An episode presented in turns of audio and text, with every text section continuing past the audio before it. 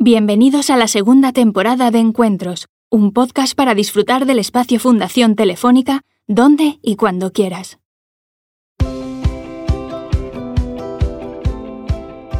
La tecnología, como Internet o el teléfono móvil, ha influido sustancialmente en nuestra forma de relacionarnos. Sin duda hemos ganado mucho, pero ¿nos estaremos dejando algo por el camino? Arrancamos. Son cosas que pocas veces nos paramos a pensar el cómo está redefiniendo la tecnología nuestras relaciones humanas. ¿Deberíamos dar prioridad a las conversaciones cara a cara? ¿Por qué sentir soledad y aburrimiento no es tan malo como parece? ¿Estar conectados constantemente dificulta nuestra capacidad para concentrarnos y pensar?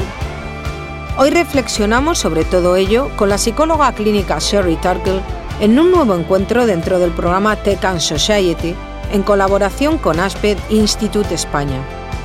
Jordi Pérez Colomé, periodista especializado en tecnología, es el encargado de entrevistar a esta experta para aprender cómo nos relacionamos con los dispositivos móviles. El encuentro se desarrolla en inglés, pero lo puedes encontrar subtitulado en castellano en nuestro canal de YouTube. Que lo disfrutes.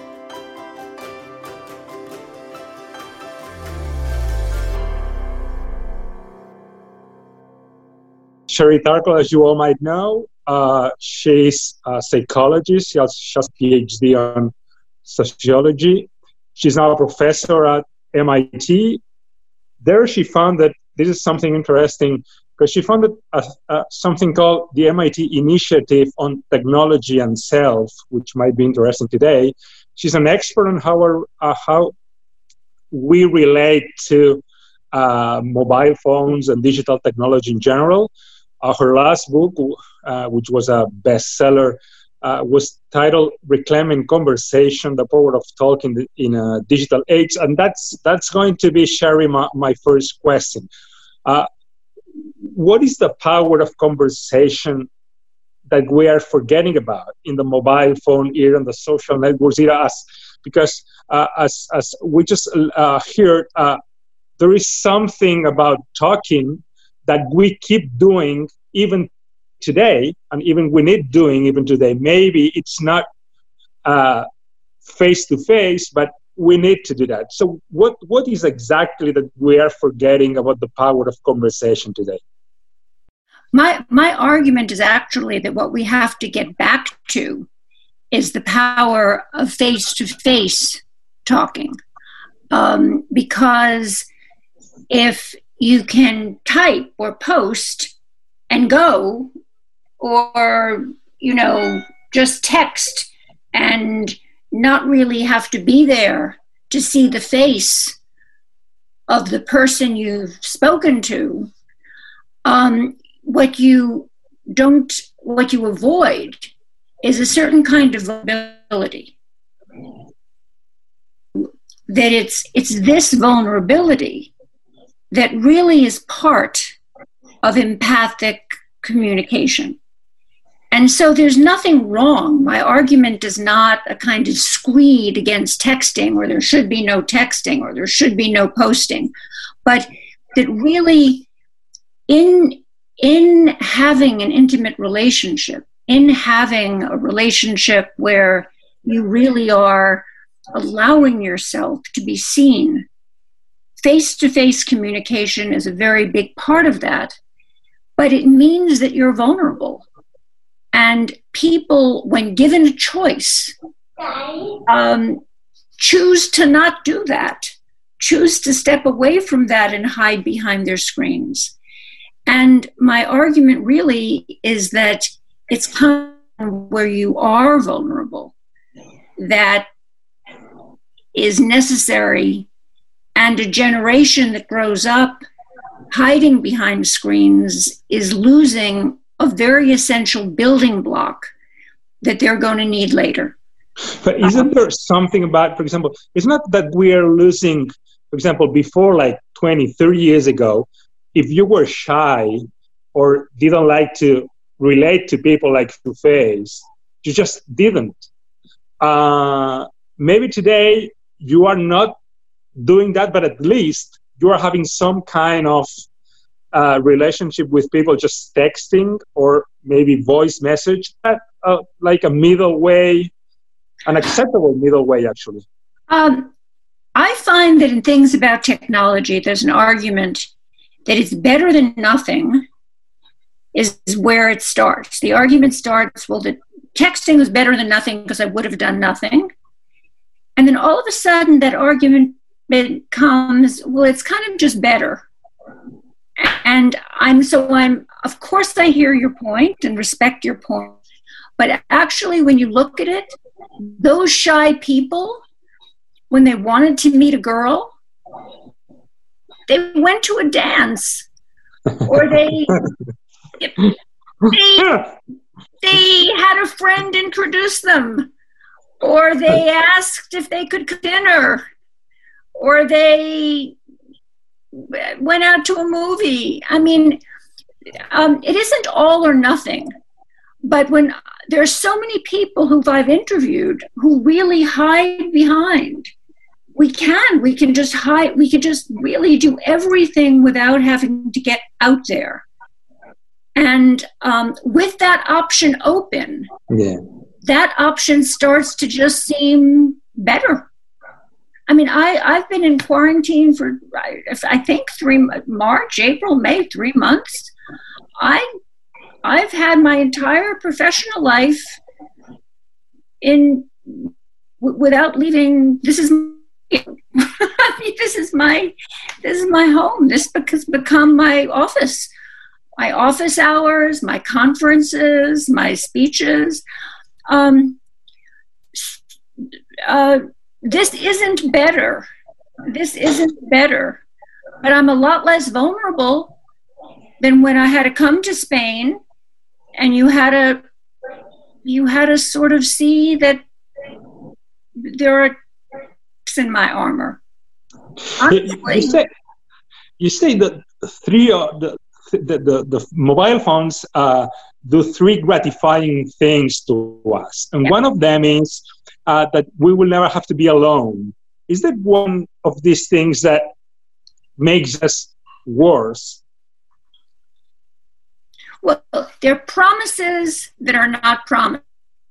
They're, they're temptations you, you never have to be alone you can say whatever you want to say but you're but you end up um, you you end up really curating a self rather than finding your authentic self okay. And I think that this experience, I mean, I think we're all going through an experience now. People say, oh, is it bad for us that we're having this thing now? We're going through an experience in which I think we we're having a chance to appreciate the, the, the embrace of the human, where people see us warts and all. Because what are we missing? We're missing that opportunity to be real with each other. Um, and I think that uh, I think we're missing it because there's so much to get out of being vulnerable with each other. And, um, you know, technology is not always wise in what it allows us to do. And that's, that's really my argument. It isn't a, it isn't, uh, I use, I use all this technology. I mean, I've, I had a, but I'll tell you something. I had a Zoom Seder. I'm Jewish, and I had a, I had a Zoom Seder, and I had all my friends. Like I, got it all set up. I had the Haggadah on, uh, on, on screen. It was, I was very elaborate. It meant a lot to me, and I, and I, I didn't get what I needed from that later.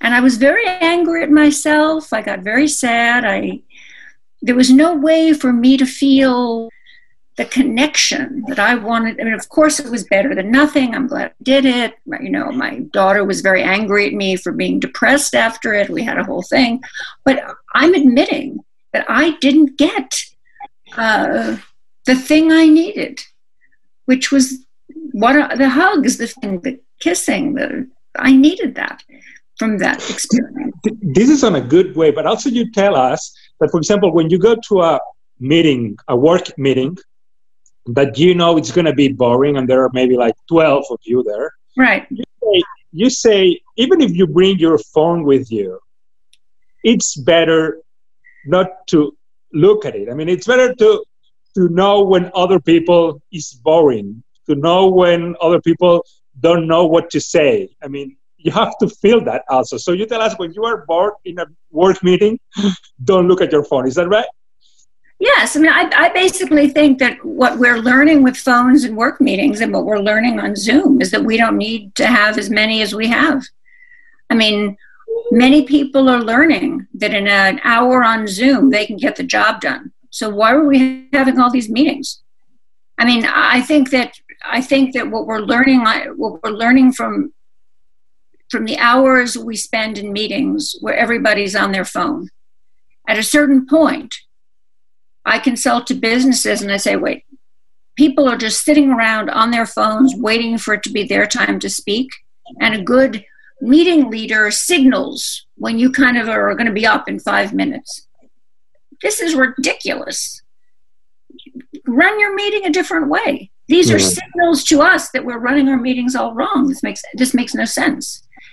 Um, but I think that the experience of not allowing ourselves to, to be in a, in a meeting that's supposed to have presence and having a moment where we're listening to someone and, and learning about what they're doing and allowing ourselves to say, Well, I'm glad I'm not in his department because that doesn't interest me.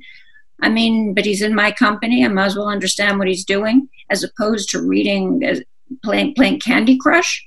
Yeah, I, I, I, I, mean, I, I mean, I think that if, if this meeting, I mean, I, I think we've looked at work.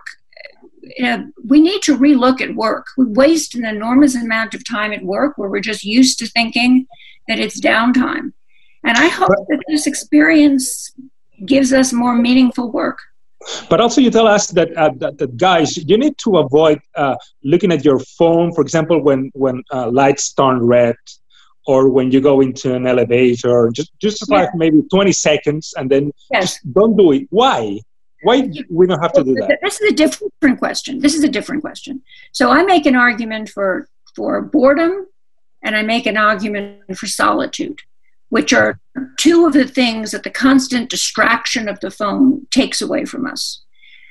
Our brains need downtime. Our brains need boredom we need to walk towards boredom and, and factor in boredom as a positive thing.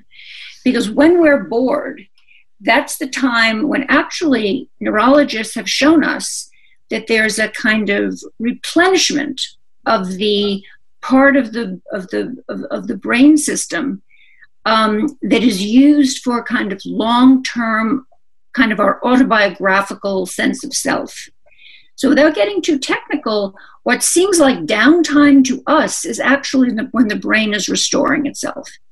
So, we need that. You need that time in the elevator. You need that time in the back of the taxi cab. You need you need that time just to be. I, am saying you don't need to take up meditation to get it. You you just used to normally just have that time of shutdown, um, and we're robbing ourselves from it. And we're robbing our children from it when we put a slot for an iPad in their baby bouncer. So this is not good. That's boredom. And then the second thing we're robbing ourselves of is solitude. Because solitude, you can be a book and have you can be with a book and have solitude. You you don't need to be on a desert island for solitude. Solitude is when you um, can look into yourself and say, you know, I am basically can be with poetry, it can be with a book, it can be just staring out and listening to some music, but I am content with myself. I don't like everything about myself, but I can be with myself. And the reason that solitude is so important is that it's only if you feel that way that you're able to say, well, now let me go out and find another person who feels that way about themselves and uh, maybe I'll form a relationship with them because I don't need that person to tell me I'm okay. I can figure out who they are and see if I like them. And that's where mutuality can start. But if you don't feel okay in yourself, you're looking at other people just to tell you you're okay and to sort of buttress your sense of self. So those two things, boredom and solitude, are the first things that are being if you're constantly distracted by your phone, they're the first two things that are being attacked. And so I take a very pro solitude and pro boredom position. Um, and that doesn't mean I think that people should be alone all the time or, you know, shunning other people. But, but, but constant connection does undermine our capacity for relationship and it undermines our capacity to you know to feel content with ourselves. I call it a psychology of i share therefore i am. I share therefore i am. And that's not good. We've been we've been uh, more than a decade now with these small things in our pockets so what what uh, does research say about real consequences about this? Because the boredom uh, and the solitude things um, are something uh, that we, I mean, we are already experienced, experimenting. So um, now, 10 years later, you said five years ago that you, you were kind of optimistic about the way we could uh, dominate our phones or our relationship with them. Uh, that was like 2015. Now, five years later, are you like still that optimistic? More? A little bit less? Where well, I, I, think it's gone to. I think it's gone several ways. Okay. Um, research has continued to be very dark, even dark for some people, even darker than I imagined, about the uh, negative effects of phone use on, particularly on adolescents as they grow up. Okay. There, there are researchers who make uh, it's not the kind of research I do where I follow people uh, quantitatively and you know and uh, the same people over time. But people who do that have found higher rates of suicide, have found depression. The, the, news is not good from people who follow adolescents and phone use. Um, and particularly in terms of depression and ability to uh, form relationships, the news is uh, uh, very bad. And I, am not I'm not surprised by it. I mean, I can't put my seal of approval on it because I, I'm not in a position to say, well, one is better than the other. But but phone use is um, uh, distraction from where you are and who you are. Constant distraction is, turns out to be not good. And from my own experience as a teacher, my students can read less and less and less and less. We can't keep their you can't keep you can't keep their mind focused on complex arguments. And this is a real problem considering the um, challenges that face us. Because when you're trying to argue about global warming and you want to use the phrase global warming, and you say, oh, no, no, I better not say that. I better say ch- climate change because global warming, somebody's going to say it was a cold day yesterday. I mean, to make the complicated argument of what's involved with climate change and not lose somebody's attention because they think yesterday was a nice day. I mean, you need to be able to sit still. People need to be able to sit still for something longer than a tweet or something longer than a post. And I think that constant distraction is not good for the kinds of challenges we are facing politically, scientifically, ecologically. Um, you know, we have to figure out ways to counter authoritarianism. We have to figure out ways to save the planet. We have to figure out ways to combat racism. We have to figure out ways to get ourselves out of this pandemic without um, I, I, can't even begin to. So, so when, when you see, so we better we better be able to think and not need distraction in order to sit still. So I'm not happy that it's so hard for me to hold a conversation with young people. So when you see, for example, uh, people uh, saying, "Oh, look, those guys they are able to make a, a lesson on TikTok in 60 seconds," or with three memes, you are like, guys, that's not the way. Yeah. In other words, I, I don't, I, I something can be very cute. No, I'm not a, I'm not sort of Darth Vader. I mean, something can be very, I like cute. I like funny. I like a joke. Uh, I think things can be adorable, but but I, you need to you need. I have some problems. I have some problems right here. My home is boarded up because there's you know it, it's being my, the neighborhood is being trashed every night, and and should be. I mean, these protests are. I mean, I mean, it, serious things are going on in the world that need serious problems. It doesn't get solved. So, um, I. But do you think, for example, this is this is a, this is a good point because do you think, for example, now we're living the, the black the Black Lives Matter movement. Uh, even before the internet in the 90s, we had these kind of of uh, uh, movements also in LA in 92, for example. Uh, do you think they are kind of different because we have all this technology available? Well, I think that in a very local sense, yes, because everybody had a phone. So, you know, some very wise people have said the same thing over and over again that there's nothing new happening here. It's just that everybody, it's just that there are, everybody is a filmmaker and so it was documented. And one of the extraordinary things about, and maybe some things are new here, which is that as it was being documented, the the the policemen who were killing this man are so used to phones that they take a picture. Go ahead. You know, it's like they're used to, you know, they're used to filming their food when they go to a restaurant. I mean, there was a there was a kind of sense of sure, take a picture. I mean, so there was a kind of um, arrogance. Everybody's used to, you know. So it was almost as though they, am I committing murder? Maybe, maybe. you know, uh, take a picture. So, I mean, in, in part, it spoke to their sense that they would not be punished for what they were doing, but it also has to do with we take a picture of murder in progress. Um, so, I think on that on that level, we have reached a. Um, it's a little bit different. You talk about the society. I grew up in a generation where people spoke about the society of the spectacle.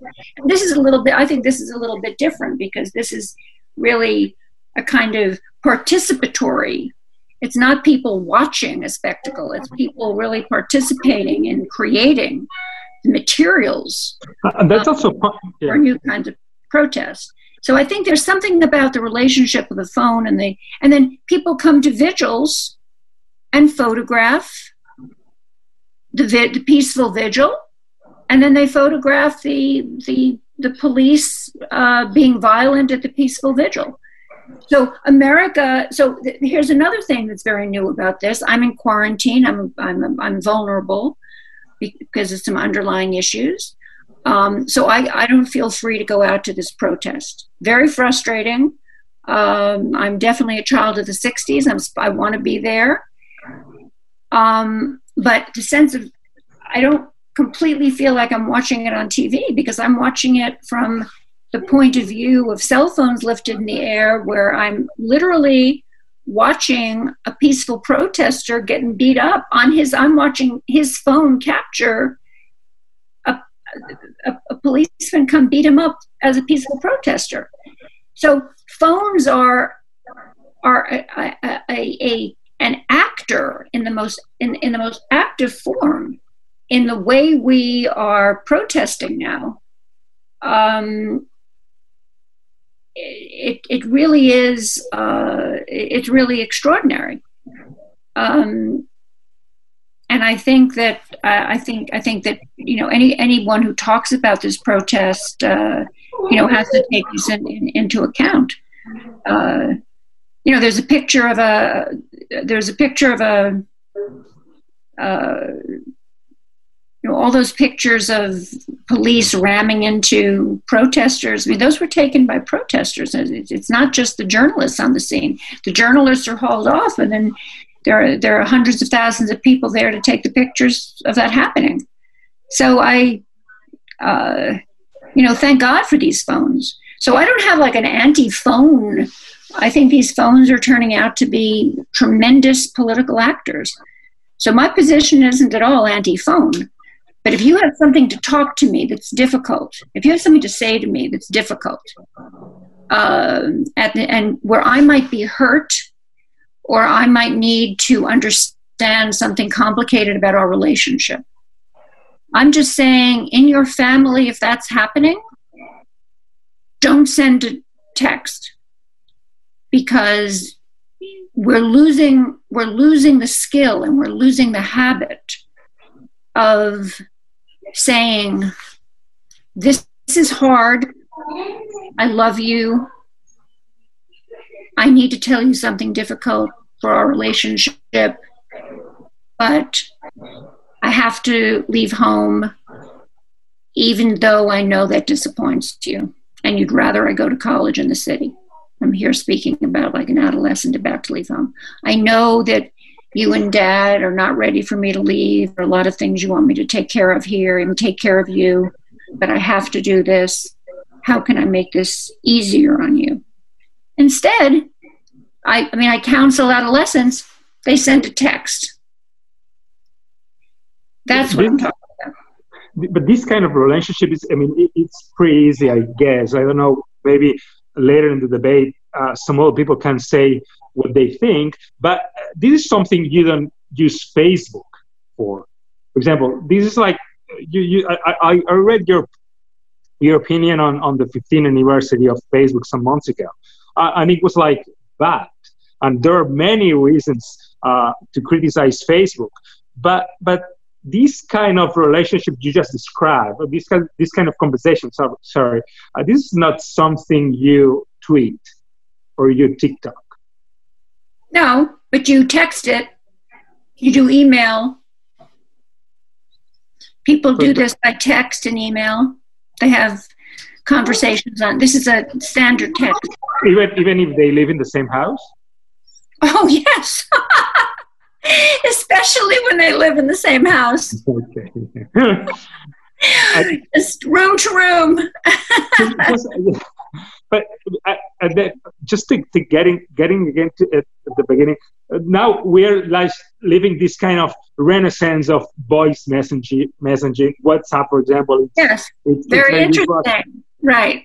Yeah I, Club, I mean there, there is this app in Silicon Valley Clubhouse that everybody's saying, oh, it's this kind of conversation, just oral, people get in, get out, and this, this is going to be the future, whatever. So this kind of uh, talking voice, like like the old phone, without seeing, is this like what? For example, in this kind of, of conversation, that would be something you would well, say okay, or I'm I'm I'm you know, it's not voice per se just to have voice.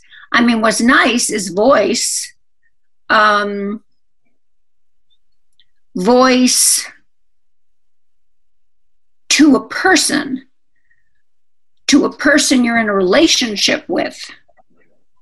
Like I, I'm struggling. You know, I've been told that if I look at my, if I look at the camera on my phone, it it gives me more of the it gives other people more of the feeling that i'm looking in your eyes and i'm trying to look at the picture of you because i'm trying to make eye contact with you so to all the people who look like i'm like cross-eyed i'm trying to look at jordi but really i've been told so many times in so many workshops that i should not be.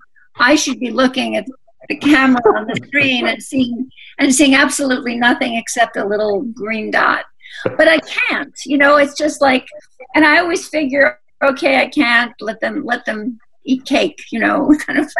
So um I think what matters is practice having conversations between people who are vulnerable to it. I mean, the point is, what is our human? I mean, what are we talking here? I don't care about my. I don't care about the technology. I care about the relationships. Technology is just going to one day it'll corrode. It's not going to say goodbye to us. So I care about the relationship with you, and I care about you know, whether we'll respect each other at the end of this conversation, whether we'll want to have another conversation, whether when you're doing a story, you'll think I'm a trusted person to talk to, whether if I have a question about Spain and its journalism, I'll want to call you. I mean, what matters is the relationship and the trust between the people you're talking to. So why would I want to go on a phone just talking randomly to people who are picking up their phone, putting down their phone? I mean, it, it depends what you're trying to maximize humanly. So I'm for te- I'm for technologies that are trying to maximize the kinds of relationships that I'm interested in humanly. So that's I think that's what those are the that's the first thing people should ask themselves. What am I trying to maximize here humanly, socially, politically? and then I go from there. That's why I'm not interested in talking to robots. It's not like, oh, I hate robots. It's just I, I got nothing. I got no skin in that game. Uh, before finishing and giving the floor to the to, uh, to the debate here, I just uh, uh, um, following this point about robots. I know you've been talking recently about uh, empathy and pretended empathy, and robots might play a, a role in there.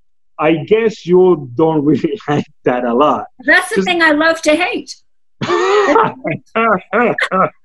so you don't like the steel That's robot? my right? worst thing. That's my worst thing. Before, before, yeah. The, um, I just was. I just the other day I was called by a New York Times reporter, and I felt sure it was about. You know, everybody uses, you know, many TV stations now call their COVID reporting Together Alone, and I wrote a book called Alone Together. So I thought he was going to interview me about Alone Together, Together Alone. But no, he apparently there's a robot now called Replika that um, says, "Tell me your troubles." I, it's not a robot; it's a chatbot, so it's on a screen tell me your troubles. I will i'm empathic. I will talk to you. I'm your best friend. You can choose like what it will look like a man or a woman what kind of voice we'll have. We're here to talk about anything in your life to make you feel better. I'm your friend yada yada yada. So you know i told him how i didn't think that pretend empathy was really the direct the human direction that i thought that we should take and then I thought, after whole, I, mean, I, I gave him my whole spiel. So then after it was over, and he, he said, Have you tried it yet? And I said, No, I haven't tried it yet, but this is, you're on deadline. Here's my spiel. You know, I, but I will try it and I will get back to you if I have any, you know, I'm an honest woman, I'll get back to you. So I go right on and I'm, I'm in empathy.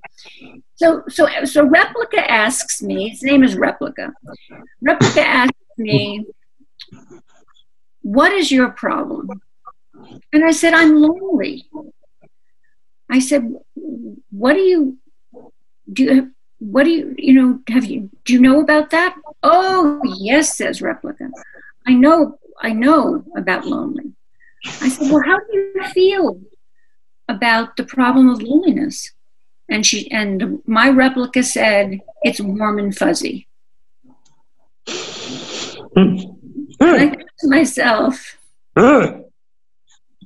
I am so done here. I'm, I'm so done here. okay, replica. I am so, I am so. So I took a screenshot. I mailed it to the reporter. I said, look, even if this replica gets better and knows to say that loneliness isn't warm and fuzzy.